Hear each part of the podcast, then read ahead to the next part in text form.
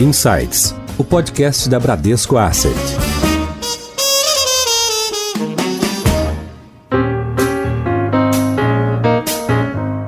Olá, bem-vindos a mais um episódio do Insights, o podcast da Bradesco Asset. Estamos aqui toda semana com programas novos, sempre em torno do mundo de investimentos e gestão. E você pode também seguir a nossa página no LinkedIn, onde trazemos novidades diariamente. No mundo inteiro, observamos o quanto o varejo foi impactado pelo isolamento social e como esse movimento está agora com a reabertura gradual em várias cidades. Os hábitos de consumo se transformaram rapidamente nos últimos meses e ainda devem provocar inúmeras mudanças em várias partes. Um desses movimentos foi no e-commerce. No Brasil, houve impactos no setor de bens duráveis e não duráveis, e também na questão de lojas físicas, como drogarias e hipermercados. Para falar mais sobre esses impactos e tendências, hoje nós convidamos para o nosso bate-papo o Gabriel Mariotto, que é diretor de Business Analytics na Cielo. Gabriel, tudo bem? Tudo bem, Priscila. E você? Olá a todos. Tudo bem. Obrigada pela sua presença aqui no nosso Insights. E repetindo a minha parceria de outros episódios, eu chamo de volta o Rodrigo Santoro, que é head da nossa área de análise. Rodrigo, tudo bem? Olá, Pri, tudo bom? Tudo bom, Gabriel? Um prazer estar aqui com vocês hoje. Gabriel, eu queria que você comentasse um pouquinho para os nossos ouvintes sobre as diversas atividades da Cielo. O pessoal conhece, claro, as maquininhas Cielo, mas nem todo mundo sabe que a Cielo é uma empresa de serviços. Você pode comentar um pouquinho sobre esses serviços da empresa? Sim, claro. Então, bom, a gente é tradicionalmente conhecido aí por uma empresa do setor das chamadas maquininhas, né? É, e de fato, boa parte dos nossos negócios tem a ver com a capturar transações de cartões nas maquininhas no comércio pelo país. Mas no fundo nós somos uma empresa de pagamentos em geral, de viabilização de negócios digitais para as empresas. Então, claro, a maquininha continua sendo uma das principais formas, mas hoje você tem várias outras formas de vender alguma coisa, de você pode vender online, você pode vender gerando um QR Code que seja lido por celulares, você pode comprar com celular usando um link, por exemplo, né? E até outras soluções de valor agregado, de como ajudar a vender mais, ajudar a, fazer o, o, negócio dos nossos clientes prosperar. Então, de certa forma, é, a empresa vai além do que a gente vê aí é, mais comumente, que são as maquininhas. E justamente um desses serviços que a Cielo oferece, que é o setor onde você atua, que é de Business Analytics, né, a leitura de dados alimentados né, pelos meios de pagamento da Cielo. Então, tocando nesse ponto, eu queria te perguntar sobre o ICVA, que é um índice que foi criado pela Cielo, né, o índice Cielo do varejo ampliado, que ele mede o, realmente o pulso ali do varejo, né, de todos os lojistas e, e varejistas em geral. Queria que você comentasse sobre a composição desse índice e como é que ele é calculado. Só para entender um pouco da onde vem aí o índice Cielo do varejo ampliado, a gente pega a nossa base de dados. Hoje a Cielo processa mais ou menos 40% das vendas com cartão no mercado. E aí, com isso, a gente tem uma representatividade bastante grande para ver como tá, né? O, o, são vendas reais que a gente está observando na ponta, né? Real time. E, claro, a gente precisa, para chegar no, no nosso índice, a gente precisa ainda fazer alguns tratamentos,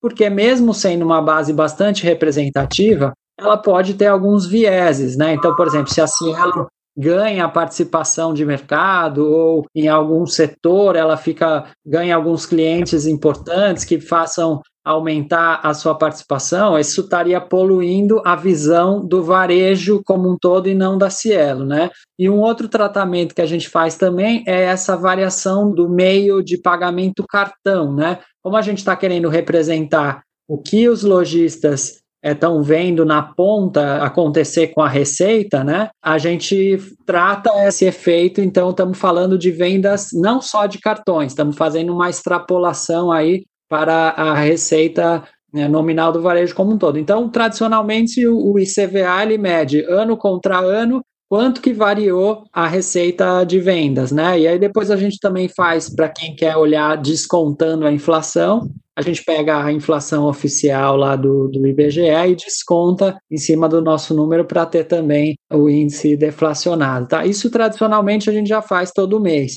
Mas agora, nesse período de crise, de Covid, a gente tem acompanhado até mais frequentemente, né? Estamos fazendo semanalmente aí uma divulgação de como que está o impacto, usando a metodologia do ICVA, como está o impacto no varejo dessa crise que nós estamos passando. E aí, nesse caso, estamos sempre comparando com o período antes da crise, né, que é basicamente fevereiro. A gente tem acompanhado aí semanalmente via ICVA o impacto no varejo.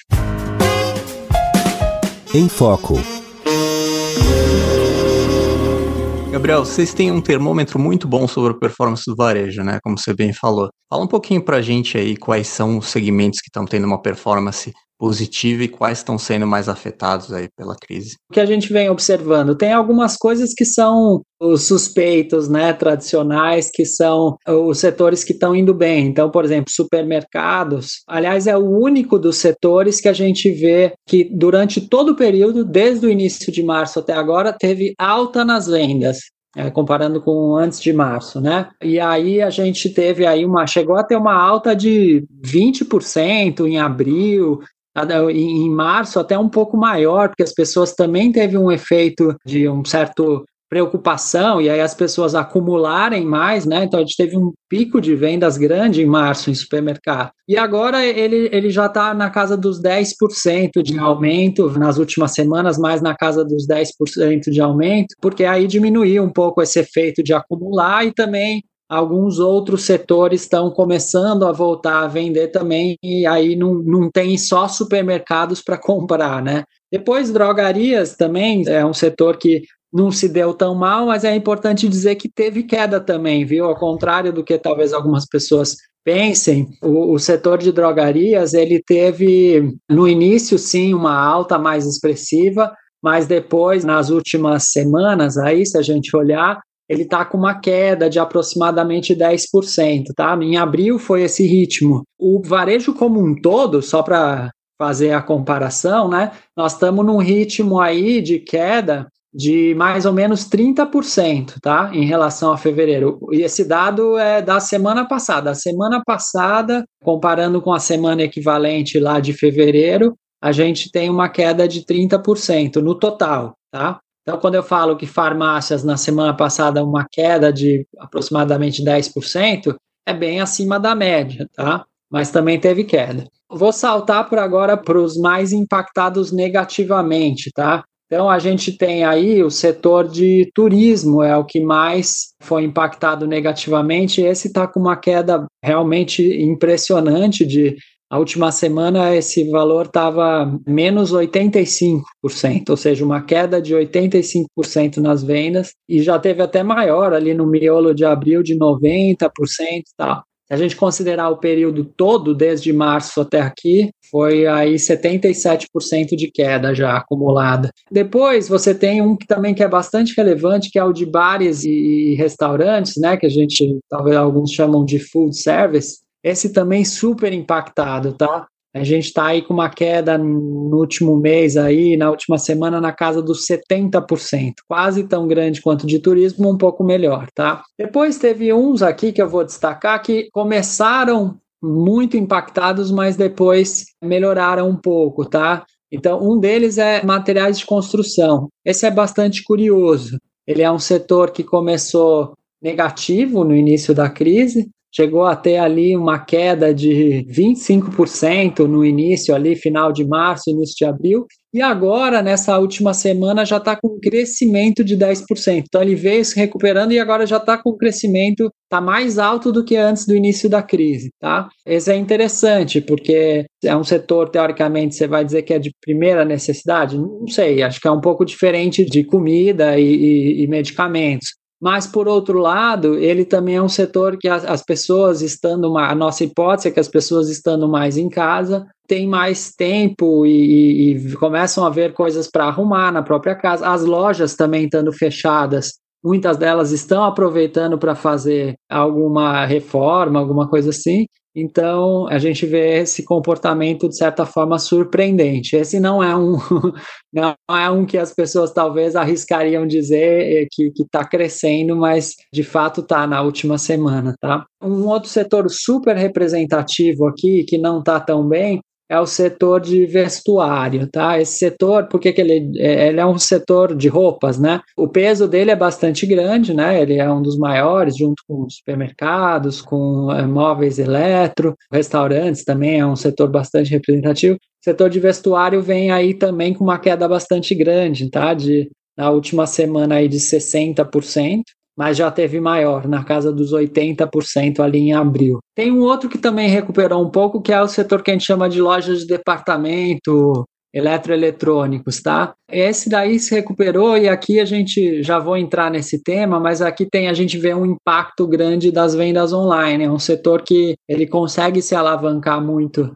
nas vendas online e ele de fato fez isso de forma que teve uma recuperação aí. A gente está na casa de uma queda de 20%. Bom, é bastante? Sim, é bastante, mas menor que a média e já chegou a ser muito maior. Ali em abril a gente estava com uma queda de mais de 50% para esse setor, tá? Então caindo 20% agora mostra que ele deu uma rampada nas últimas semanas. Você comentou sobre os setores, teve um que me chamou a atenção pela resiliência, mas que você não comentou, talvez não tenha tanta representatividade, mas eu achei curioso, que é o de pet shop e veterinários. Perfeito. Então, a pessoa está cuidando mais dos bichos em casa. Já que você está confinado com seu bicho, que é ele sempre de, de banho tomado, bem tosado. Perfeito. Aliás, esse deixa eu fazer aqui uma. É, eu, eu não, não comentei desse setor, mas por, acho que você falou exato. É, a gente uhum. trouxe os mais representativos. Ele está aqui dentro de, de, vamos dizer assim, de outros, tá? Mas sim, acho que foi ótimo você ter lembrado. Ele está parecido um pouco com a dinâmica de drogarias aqui, tá? Ele não teve uma alta tão grande quanto de supermercados, mas ele é um dos que sofreu bem pouco, teve até ganho, tá? Teve algumas semanas que teve crescimento das vendas desse setor, mas ele não é o campeão porque supermercados ainda ganham, inclusive alguns supermercados também vendem, né, itens para, enfim, ração de animais.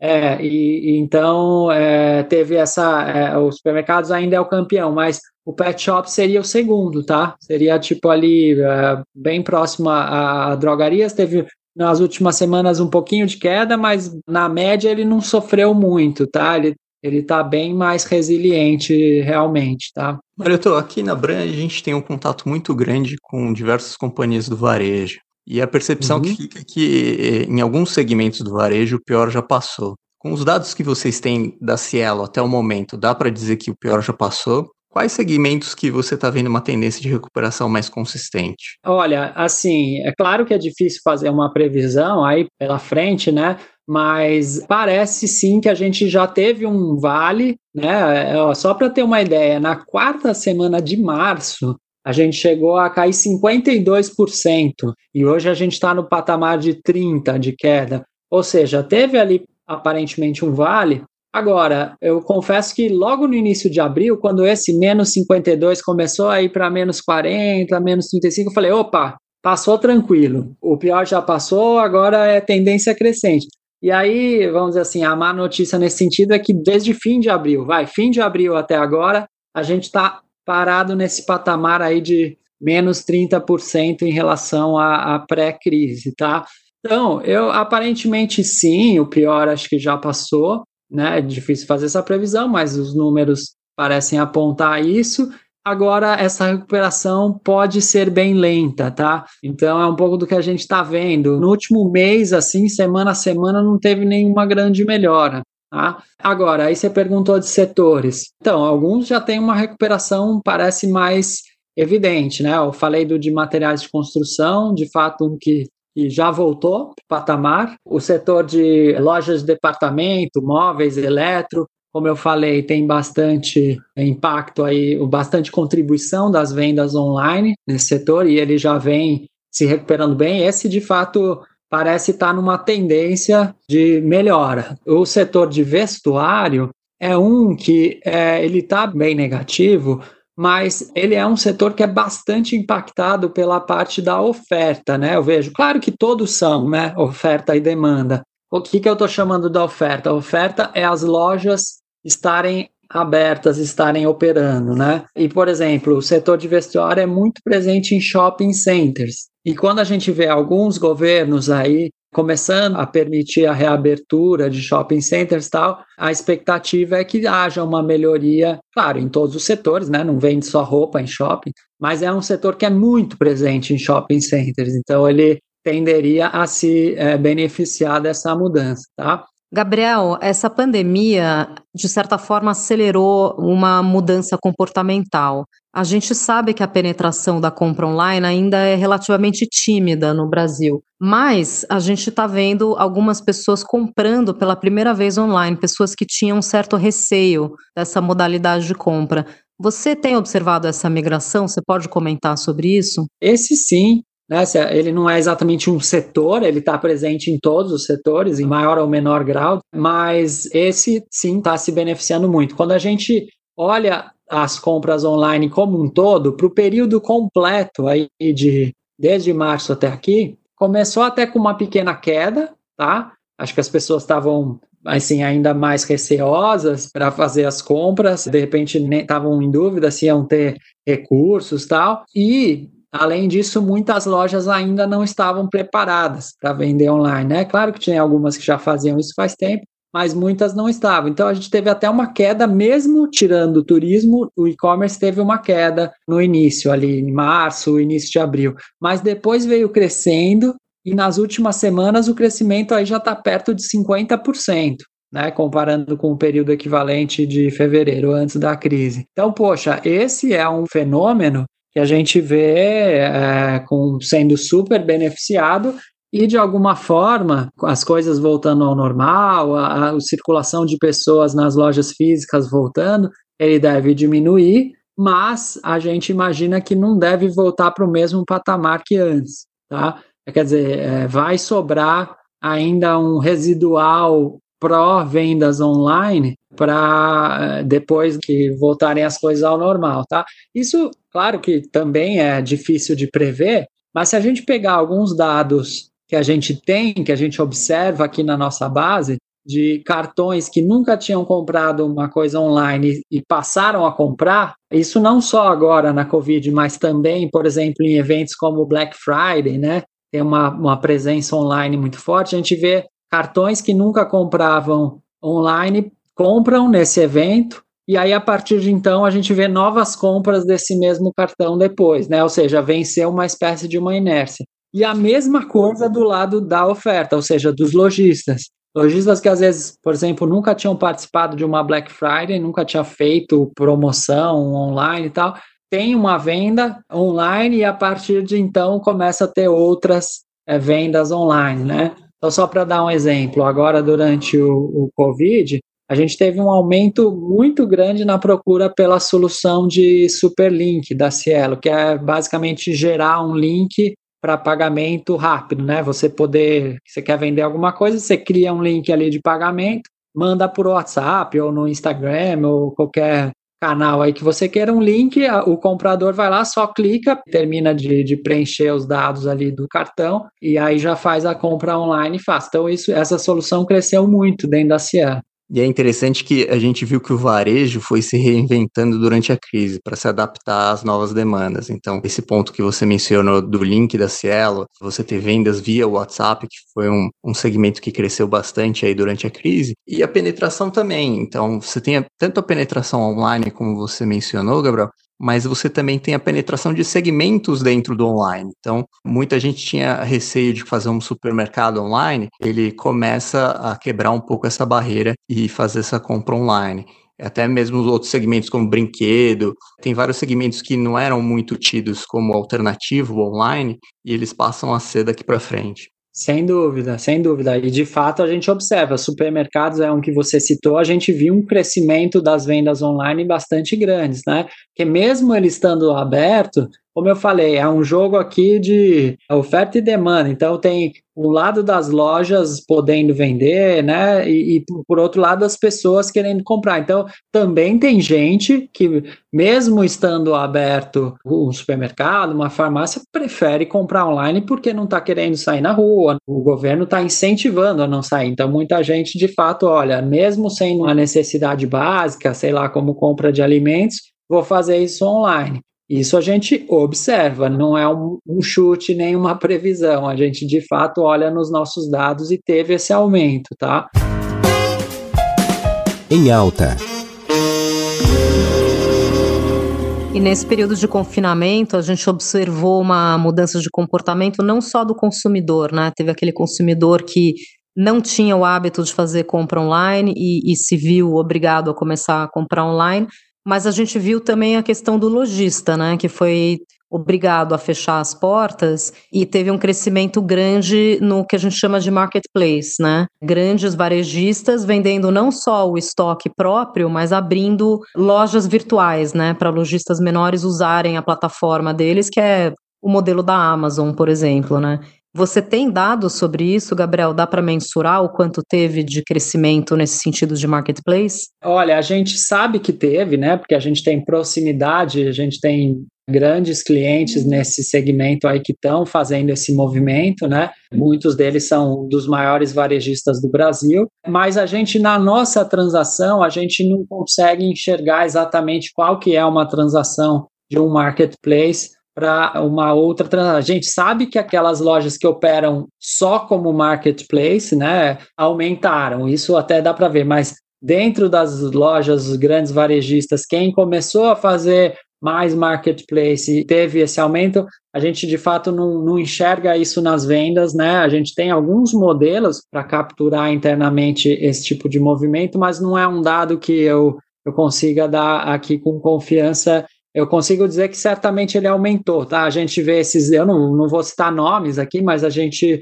os grandes players aí de lojas de departamento, eletroeletrônicos, que já tinham uma plataforma robusta online, aceleraram as suas iniciativas de marketplace e a gente vê eles crescendo muito, tá? Agora, é importante também notar que não é só os marketplaces. Óbvio que esse movimento ele é grande em termos de volume financeiro, de fato ele é bastante relevante. Mas não tem só esses, quer dizer, tem também os próprios lojistas nas suas iniciativas individuais, né? De venderem, como eu falei, é, online, de melhorarem os seus serviços de entrega. A própria Cielo está oferecendo esse serviço integrado com um parceiro de logística aí, né, a, a Log, para facilitar que os próprios clientes consigam fazer essa operação mais, vamos dizer assim, mais completa por si só. E nos grandes varejistas, vocês conseguem medir essa migração de venda física para online? Houve essa migração? Vocês conseguiram mensurar isso?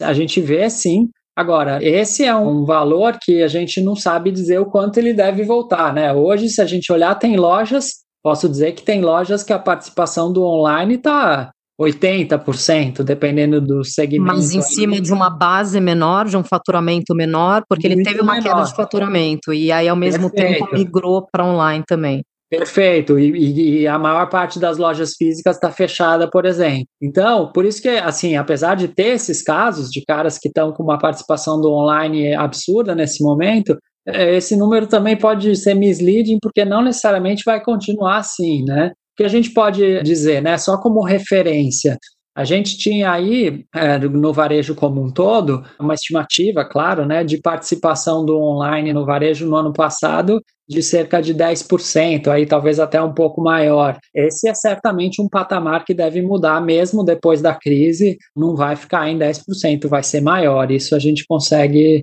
dizer que vai ir para um novo normal aí. E esse 10%, se a gente pensar, ele é relativamente pequeno comparando com outros países, né? É uma penetração relativamente baixa. Então, estou dizendo isso porque, assim, já havia espaço certo? Grosso modo, a grande maioria da população tem acesso à internet de alguma forma. E aí, portanto, não era uma limitação, vai, de infraestrutura tecnológica. Talvez ainda as lojas tinham adaptações a fazer, fornecimento de serviço. mas tinha uma questão aí de experimentação, inércia tal. Então, se a gente compara com outros países, estava relativamente baixo. Então, soma isso, ou seja, um potencial grande né, de aumento, dado que estava baixo, com um novo fato, um impulso para as pessoas migrarem, então, certamente dá para imaginar que a gente devemos ir para um novo patamar aí. Falando um pouco de datas especiais, nós passamos a Páscoa confinados, passamos o Dia das Mães confinados e o Dia das Mães é, é a segunda data mais relevante para o varejo depois do Natal, certo? E agora certo. estamos chegando no Dia dos Namorados. Então, ia te uhum. perguntar como é que foram as vendas aí para Dia das Mães e se dá para a gente fazer por proxy assim alguma previsão para o Dia dos Namorados? A Páscoa ela teve sim impactos, a gente viu de fato e aí principalmente vamos dizer assim os setores específicos de chocolates, vamos dizer, obviamente sofreram mais, tal, mas o fato dos supermercados ainda estarem funcionando, tal, atenuou um pouco essa questão do impacto.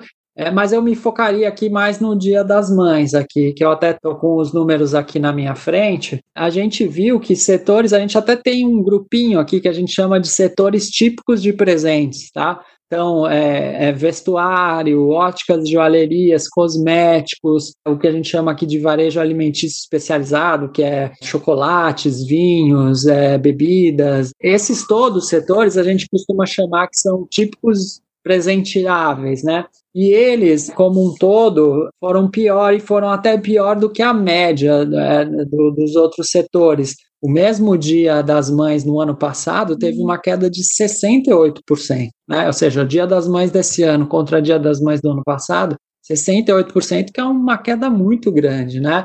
E aí o que aconteceu? Então, na média, o quanto foi a queda versus o ano passado?